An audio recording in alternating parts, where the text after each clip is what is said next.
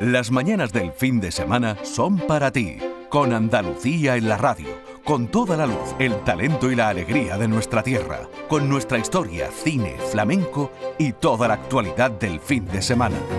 Días de Andalucía, con Domi del Postigo, los sábados y domingos desde las 9 de la mañana. Quédate en Canal Sur Radio, la radio de Andalucía, el olivo de las palabras.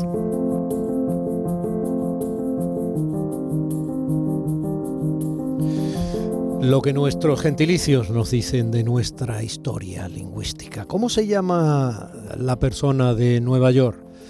Pues eh, capitalina, mundense, mundense, universaliño, un neoyorquino, ¿no? Bueno, pues hoy vamos a seguir poniendo en nuestra pizarra de las ondas nombres de pueblos andaluces y de gentilicios, o sea, de cómo se llama, a quienes son de esos pueblos y con esos gentilicios vamos a aprender sobre la historia lingüística de Andalucía. Gentilicio que viene de gente. Eh, Lola Pons no es gente, es persona, es señora, es excelencia humana y profesional. Doña Dolores, buenos días. Buenos días. Estoy abrumada, Domi. Qué distinto es estar abrumado que estar abromado, ¿no? bueno, uno está abrumado cuando, como es en mi caso ahora, se le dicen estos elogios tan bonitos en público. Pero mira, hay una amiga mía que dice que siempre hay que llenar el cubo a los demás, que no está mal de vez en cuando decir cosas bonitas a los otros para subir su autoestima. Yo le digo a, a mi niño mayor que, ya que hoy hemos estado hablando de manera colateral de las armas, que la mayor arma que puede tener para triunfar en muchas situaciones complejas es la amabilidad. Así que no está mal eso de llenar el cubo de los elogios, evidentemente a quien los merece. ¿no? Bueno, empezamos por Huelva, ¿no, mi querida catedrática de la lengua? Sí, yo creo que debemos mm, terminar esta serie que hemos emprendido estos fines de semana atrás recorriendo gentilicios que parecen raros, bueno, que son un poco raros porque no se parecen mucho al pueblo donde se usan, pero que nos cuentan, como tú decías en la cabecera, cosas muy interesantes de la historia lingüística de Andalucía. Y sí, podemos irnos a Huelva, aunque aquí el gentilicio es bastante raro, ¿eh? porque fíjate, yo te propongo que nos vayamos a Encinasola. ¿Vale? está encinasoleños o solense. E, eso sería como lo esperable, ¿no? Por los de Encinasola, pues no, es que a los de Encinasola se los llama marochos. Atención a ese municipio que está en la Sierra de Aracena, ahí en la provincia de Huelva, pero ya limitando al norte con Extremadura y al oeste con Portugal. Muy pequeñito, 1.330 habitantes. Bueno, pues en ese lugar que tiene una patrona que se llama la Virgen de las Flores, fíjate qué cosa más bonita, los habitantes se llaman Marocho. Entonces, esto ¿Por qué? Pues hay veces que es más complicado reconstruir la historia, fíjate, porque está la palabra morocho. Antes entrevistabas... Tú eres morocha, tú eres morocha. morocho, por ejemplo... En Argentina tú serías morocha. Claro, los que son, los que, los que... Es una palabra del quechua, morocho significa oscuro, lo que, el que tiene la piel morena o es moreno de cabellera, pero esto no es morocho, esto no tiene nada que ver con la palabra americana, que es de origen quechua, esto es marocho, marocho. Es uno de esos elementos de eh, etimología oscura que dan nombre a los ciudadanos, a los habitantes de este pueblo de Huelva. Mm, curioso. Centro Olontense de Arte Contemporáneo. ¿Dónde está esto? Claro, Centro Olontense. Eso de Olontense remite a un gentilicio muy particular que es el de Gibraleón. A los de Gibraleón que está en Huelva, muy cerca de Huelva capital, a 11 ese, más, ese es más grande que Encinasola. Pues ¿eh? sí, ese tiene más de 12.000 habitantes, claro. Pues a los de Gibraleón se los llama también olontense. Ellos se llaman a sí mismos olontenses y de hecho este Centro de Arte Contemporáneo que está en su localidad lo llaman Centro Olontense de Arte Contemporáneo. Bueno, ¿de dónde viene esto? De nuevo nos vamos al pasado prerromano, a la época anterior de la invasión romana de la península ibérica. Y ahí, de esa época, proviene un topónimo, un nombre de un lugar, de un poblado prerromano, que era Olontiguin, Olontiguin. Eh, también se ha mm. llamado Olont. Lo que ocurre es que no estamos muy seguros de si eso estaba verdaderamente en Gibraleón o estaba junto al río Menova, en Sevilla, en Analcázar, porque allí, por ejemplo, por esa zona de Analcázar hay una ceca, o sea, una un centro de producción de monedas que se acuñaban como Olontiguin y suele pasar que las cecas acuñan con el nombre del lugar donde están instaladas. Entonces, ese poblado prerromano, que pues no sabemos si estaba o no ubicado exactamente en la actual Gibraleón, es el que ha terminado dando nombre a sus habitantes, a los olontenses, y les mandamos un saludo. Mira, qué curioso un saludo olontigínico. Hay muchos gentilicios que remiten al pasado prerromano, como tú dices, ¿no? En Andalucía, la semana pasada hablábamos de los abderitanos, que todo el mundo sabe que son la gente de Adra, Accitanos, que ya todo el mundo sabe que son la gente de Guadí, sexitanos, que ya todo el mundo sabe que son la gente guapa, eh, no quiero decir la del muñecar, y hay muchos casos de eso. Hay muchos casos de eso y eso es bonito porque justo esa etapa prerromana es que tenemos muy pocas noticias, muy pocas huellas, entonces está, es emocionante que la traigamos al presente convirtiéndola en el nombre de los pobladores de un lugar actual. Eh, has dicho varios ejemplos, podríamos sumar algunos más, por ejemplo, eh, eh, los de Baza en Granada, en época ibérica, esa Baza se llamaba Basti, los árabes la llamaron Medina Basta, pues estos son los bastetanos, los de, los de Baza, o la verja actual de Almería, verja con B, pues que era eh, Huerguis en la época romana y también da nombre a ese gentilicio. Hay también cosas curiosas, Domi, fíjate, ya más que tiene que ver con lo latino. Tenemos una palabra española que viene del latín, ¿no? Pensemos, por ejemplo, en puente, ¿verdad? Pues a veces el gentilicio se hace a partir... puente viene del latín. Yo personalmente no, no, ni lo sabía ni me había preocupado en saberlo. Quiero decir, puente viene del latín. Puente, viene del latín pons pontis, mira, pues como mi apellido, ¿no? y resulta que el derivado es puente, claro, es lo que ha dado en español. Y a lo mejor tenemos un pueblo que tiene su nombre puente, ¿no? Como le pasa, por ejemplo, a Puente Genil en Córdoba. Pero para construir el gentilicio de Puente Genil se vuelve a la forma que tenía la palabra puente en latín, o sea, eso que llamamos el étimo. Por eso los de Puente Genil son los pontanos y no los puenteños, por ejemplo, ¿no? Es lo mismo que le pasa a la palabra puerto. Puerto viene del latín portu. Eh, los del puerto de Santa María se podían haber llamado los puertuenses o los puertanos. Se llaman los portuenses, portuenses porque la palabra puerto la derivamos del latín portu y el gentilicio lo estamos construyendo desde el latín. Por la misma razón, pues lo mismo, fons fontis en latín da fuente. Pues los de Fuente Piedra en Málaga no son fuenteños, sino Fontepedreño. Qué precioso ese mm. gentilicio, Fontepedreño. Oh. Qué bonito, sí. Sí, sí. Fontepedreños. Fontepedreños. Tú sabes que en Fuente de Piedra, en Málaga, anidan los flamencos cada año y es un espectáculo asombroso. ¿no? Las famosas lagunas de Fuentes de Piedra. Creo que además en todos los libros de texto de los niños andaluces las hemos visto desde chiquititos, con muchas ganas de conocerla en la realidad. Los periodistas que hemos echado los dientes en Málaga, eh, es raro que uno de ellos que ninguno o que alguno de ellos no tenga en su acervo personal el haber hecho un reportaje en eh, el anillamiento de, los de los flamencos, ¿no? Es con algunas de las organizaciones eh, medioambientales que, suelen ayudar allí al ayuntamiento y tal, y es sorprendente, ¿eh? es fascinante. Qué interesante. Bueno, pues vamos, yo qué sé, vamos por ejemplo a Jodar. Jodar, estupendo. Sí, vamos a saltar a la provincia de Jaén. Venga, nos vamos a Jaén. Pero es que lo de Jodar es asombroso. Lo de Jodar es tremendo. Un topónimo. Jodar, ya está. Es que ya está. Es, una llana de dos silabitas hmm. y agárrate al, gentilicio. Bueno, es que claro, tú hablabas antes de anillamiento.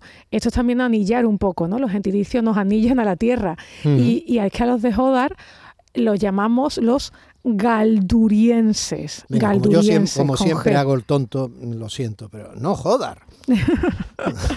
bueno, también ellos también tienen otros gentilicios, esto pasa muchas veces, que un pueblo tenga dos gentilicios y también se conocen como jodeños, jodeños, pero el gentilicio... Más peligroso ese gentilicio. Sí, eh, y es mucho más bonito el otro, galduriense. Galduriense es asombroso. Es que esto es interesantísima la historia. Porque es, palabra del pasapalabra. Totalmente. ¿Cómo se llaman los habitantes de Jodar? Galdurienses. Con la G, con la G, habitantes de Jodar, galduriense. Mm, mm. Pues nos vamos a Jodar. Entonces nos vamos al centro sur de la provincia de Jaén. Esto es un municipio muy poblado que está por allí por Sierra Mágina. Y nos vamos en concreto, Domi, a la iglesia del pueblo, que se llama la iglesia parroquia de la Asunción, muy bonita, con su fachada renacentista, con su portada neoclásica. Y resulta que ahí en esa fachada de la iglesia de Jodar hay una inscripción. Y tú me dirás, bueno, pues como tantas, ¿no? Pues tantas iglesias que tienen una inscripción. yo lo que te voy a decir que me tienes ya atrapado. ¿Qué dice la inscripción? La inscripción no la podemos leer porque está escrita en ibérico, no está escrita en latino, está escrita en oh. castellano. Está escrita en una especie de alfabeto ibérico-latino y se conoce como la inscripción ibero-latina de Galdur de Galdur. Ah. Porque hay una inscripción ahí, esto pasa mucho, ¿eh? por ejemplo, la propia Giralda de Sevilla, mucha gente no lo sabe, en la base, eh, y eso era la torre de la mezquita, hay una inscripción eh, latina. ¿no? Muchas veces se utilizaban inscripciones no tanto para reutilizar materiales, sino para mostrar em, la superposición de una civilización sobre otra. ¿no? Y en el caso de esta inscripción latina pues, para mostrar antigüedad, el carácter vetusto del pueblo, etcétera, esa inscripción que sin duda se hallaría en algún lugar de esta localidad se colocó en la fachada de su iglesia. Y en esa inscripción se lee la palabra Galdur. ¿Qué significa Galdur? Pues no lo sabemos. Quizás sea un nombre de persona pues un nombre como, como Domi o como Lola o como Antonio, pero de la época prerromana. Pero se entendió mucho tiempo que era el nombre del pueblo y por eso los de Jodar se llamaban a sí mismos los galdurienses y llamaban a la zona de Jodar, pues esto es Galdur, ¿no? tomando ese nombre de la inscripción que veían tan antigua en la puerta de su iglesia. Eh, recordemos a algún sensible mm, que seguro anda resguardado en alguna de esas cuevas preciosamente rehabilitadas de Guadix, que de los accitanos hablamos ya en su momento y yo los he mencionado cuando hemos ido aproximándonos a algunos gentilicios con pasado perromano, ¿eh? no solo hemos nombrado los bastetanos. Hay mucho sensible por ahí suelto, mm, eh, mi querida marquesa de las palabras. Bueno, aquí hay que recordar también que tenemos siempre los podcasts del libro este de las palabras. que es el capítulo 3 de los gentilicios. Claro, este es el capítulo 3 de los gentilicios, ya acabamos con los gentilicios, pero vamos a escuchar los anteriores, claro que sí, donde damos un buen repaso a, nombres que son muy particulares. En general hemos tratado muchos prerromanos, otros tenían que ver con episodios de repoblamientos asociados o no a la, a la expulsión de los musulmanes, otros asociados a la repoblación de Olavide y otros son más humorísticos, otros son bastante menos serios y menos usados históricamente. Mm. Sí, yo sé que tú vas a hablar de los de Frigiliana, por ejemplo, ¿no? Vamos a ver, es que en Frigiliana... Frigiliana, qué maravilloso lugar. Qué precioso que otra vez, hoy te estoy llevando mucho a Málaga. Bueno, es la primera vez que me has llevado a Málaga desde que hemos empezado. Sí, pero bueno, hemos hablado de Fuente de Piedra. hemos repetido. Bueno, tienes razón, Fuente de Piedra, sí, es verdad, es verdad. Entonces nos vamos a ir a Frigiliana, que el topónimo es muy bonito, viene de época romana. Muy bien, ¿vale? El topónimo es interesante, pero nos interesa el gentilicio. Y es que resulta que los de Frigiliana son llamados los aguanosos. Sí, aguanosos. De hecho, su club deportivo se llama, por el club deportivo Aguanoso, ¿no? bueno, se llama también frigilianense, ¿eh? pero el nombre aguanosos es muy interesante, se les aplica también, eh, posiblemente tenga que ver con la forma de cultivo, con, bueno, pues con la manera de ganarse el pan que ha tenido cada pueblo, ¿no? Pues en concreto, eh, Frigiliana cultiva hoy mucho fruto tropical, pero antes sobre todo cultivaba mucho albaricoque. Y, y, esas tierras aguanosas, esas tierras húmedas donde, donde salían esas esa frutas que daban de comer a la población, eran las aguanosas, ¿no? Y sus habitantes toda esa zona de la Sarquía eh, tiene mucho frutal desde siempre, ¿no? O sea, en Sayalonga, por ejemplo, hay unos nísperos que madre mía, parecen melones pequeñitos, amarillos, como solecitos colgando de las hojas. Y no te cuento en Periana el melocotonar. Los melocotones de Periana son enormes y riquísimos, ¿no? En fin, bueno. Era por abundar un poco desde la tierra. entonces hay que probarlo. a ver si los ayuntamientos nos echan al envío alguno de estos regalos preciosos, claro que no, sí. pero no lo hacemos por eso, no lo hacemos por eso. Bueno, tampoco lo descartemos, Domi. No, no lo hacemos por eso, no lo hacemos por eso. Edificio Canal Sur, ya saben dónde está. bueno, en Andalucía hay muchas villanuevas, ¿no? Sí, pero vamos a ver, es que aquí hay que pararse. Mm, todo el mundo tenemos cerca un pueblo que se llama em, Villanueva, ¿vale? Pero claro, hay varias Villanuevas, ¿no? Claro. Entonces, para distinguirlas entre sí, esto es una cosa que se empezó a hacer en la España del 19, que no se permitía que hubiera dos pueblos en España con el mismo nombre, que es un poco complejo, efectos postales, y se le fue colocando apellidos a algunas de esas Villanuevas. Una de ellas, por ejemplo, es esa Villanueva del Rosario. Entonces, Villanueva del Rosario está en Málaga, en la comarca del Nororma, ahí en la zona del Alto Valle del Guadalhorce. Cerquita de Antequera. Pues si tú estás en Villanueva del Rosario, si tú vives allí, tú eres saucedeño, saucedeño. Es un nombre precioso que deriva de la palabra sauce, del nombre del árbol. Y la historia de, este pueblo nos cuenta por qué sus habitantes se llaman, son llamados saucedeños. Este es un, una, eh, un pueblo de fundación muy antigua, pero que se... Era como una pedanía de Archidona. Sí, eso se queda despoblado, ¿no? Se queda eh, despoblado ah, prácticamente hasta el siglo XVI. Parece que incluso, pues bueno, siempre la vegetación eh, invade aquello que está despoblado. Es una zona de mucha encina, de mucho álamo, de mucho sauce. Se vuelve a poblar en el siglo XIX, a fin de siglo, como tú decías, antes dependía de Archidona y luego se independiza. Y eso que se llamaba Puebla del Saucedo se comenzó a llamar, cuando se independiza de Archidona, Villanueva del Rosario. Pero claro, a sus habitantes se los va a seguir llamando saucedeños, como ese Puebla del Saucedo. También es interesante la palabra Puebla. Todos los lugares que se llaman Puebla, que hay muchos también en Andalucía, tienen que ver con que ha habido en algún momento una repoblación, normalmente la Edad Media, ¿no? que ha habido una sustitución de la población o una fundación de un pueblo. ¿no? Esas son los, las pueblas, que por ejemplo en el norte son las famosas poblas o polas. Entonces, ese Villanueva del Rosario tiene su nombre, su gentilicio saucedeño, del viejo nombre Puebla del eh, Saucedo. Pero hay otras villanuevas en Andalucía, como te decía antes, hay muchísimas y algunas también tienen alguna rareza. Pues, por ejemplo, em, eh, los de eh, Villanueva de Tapia, pues se llaman por el apellido del, del pueblo, tapienses, no sacan el gentilicio de Villanueva. Eso está en Málaga también, por cierto. tres de Málaga, tres de Málaga. eso está un poco en la zona, en ese nororma, en esa zona noroccidental, cerca de Chidone de Antequera. Y además te voy a decir una cosa, en Villanueva de Tapia desde hace ya años se celebra un, eh, normalmente en verano se celebra un festival de agrupaciones de repentismo, ¿no? de, de canto repentista, etcétera, que lleva gente del mundo latino y de que es fascinante. Es interesantísimo, además. Muy interesante. El repentismo es una muestra interesantísima de cómo la décima. A ti te interesará muchísimo, claro, porque es el gran homenaje a la décima de Espinela, claro. y se ha hecho muy popular. Era una estrofa muy culta y se ha hecho muy popular. Bueno, en, pues Cuba, Vicente Espinel es un superhéroe. Sí, sí, sí. Y, ahí tenemos que tengo que saludar a mi a mi querido eh, Alexis, repentista cubano que vive es que Alexis Valdés no se suele perder un festival de cante de poetas en Villanueva de Tapia. ¿eh? Es un crack. Pues todos esos Villanuevas, como te digo, no siempre toman su nombre, los gentilicios de la palabra Villanueva. Igual que Villanueva del Trabuco, también en Málaga, pues tiene, da, lugar a los trabuqueños, o Villanueva de Algaida, también en Málaga, da lugar a los algaideños, con G, algaideños. Mi querida marquesa, mm, lo vamos a dejar aquí.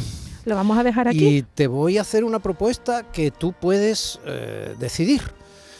O seguimos con gentilicios, que a la gente le está gustando mucho, o lo dejamos aquí como tú quieras y vamos a otro tema el sábado que viene, pero yo te lo dejo abierto. Bueno, vamos a pensarlo. Yo te lo dejo a pensarlo. Sí, porque ahora mismo eh, dice, estoy de gentilicio, pero a lo mejor no, a lo mejor cuando, cuando te pase un ratito de sábado, pues dice, pues mira, sí, eh, está simpático y divertido y todavía tienen jundia para otro ejemplo. Tú decides, ¿vale? Vamos a pensarlo.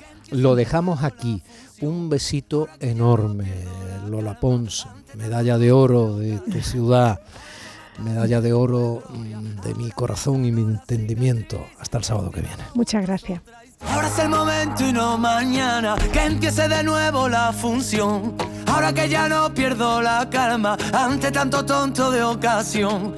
Ahora toma paz y después gloria. Ahora que sanó la cicatriz, escribamos juntos otra historia donde no tengamos que fingir. Días de Andalucía con Domi del Postigo, Canal Sur Radio.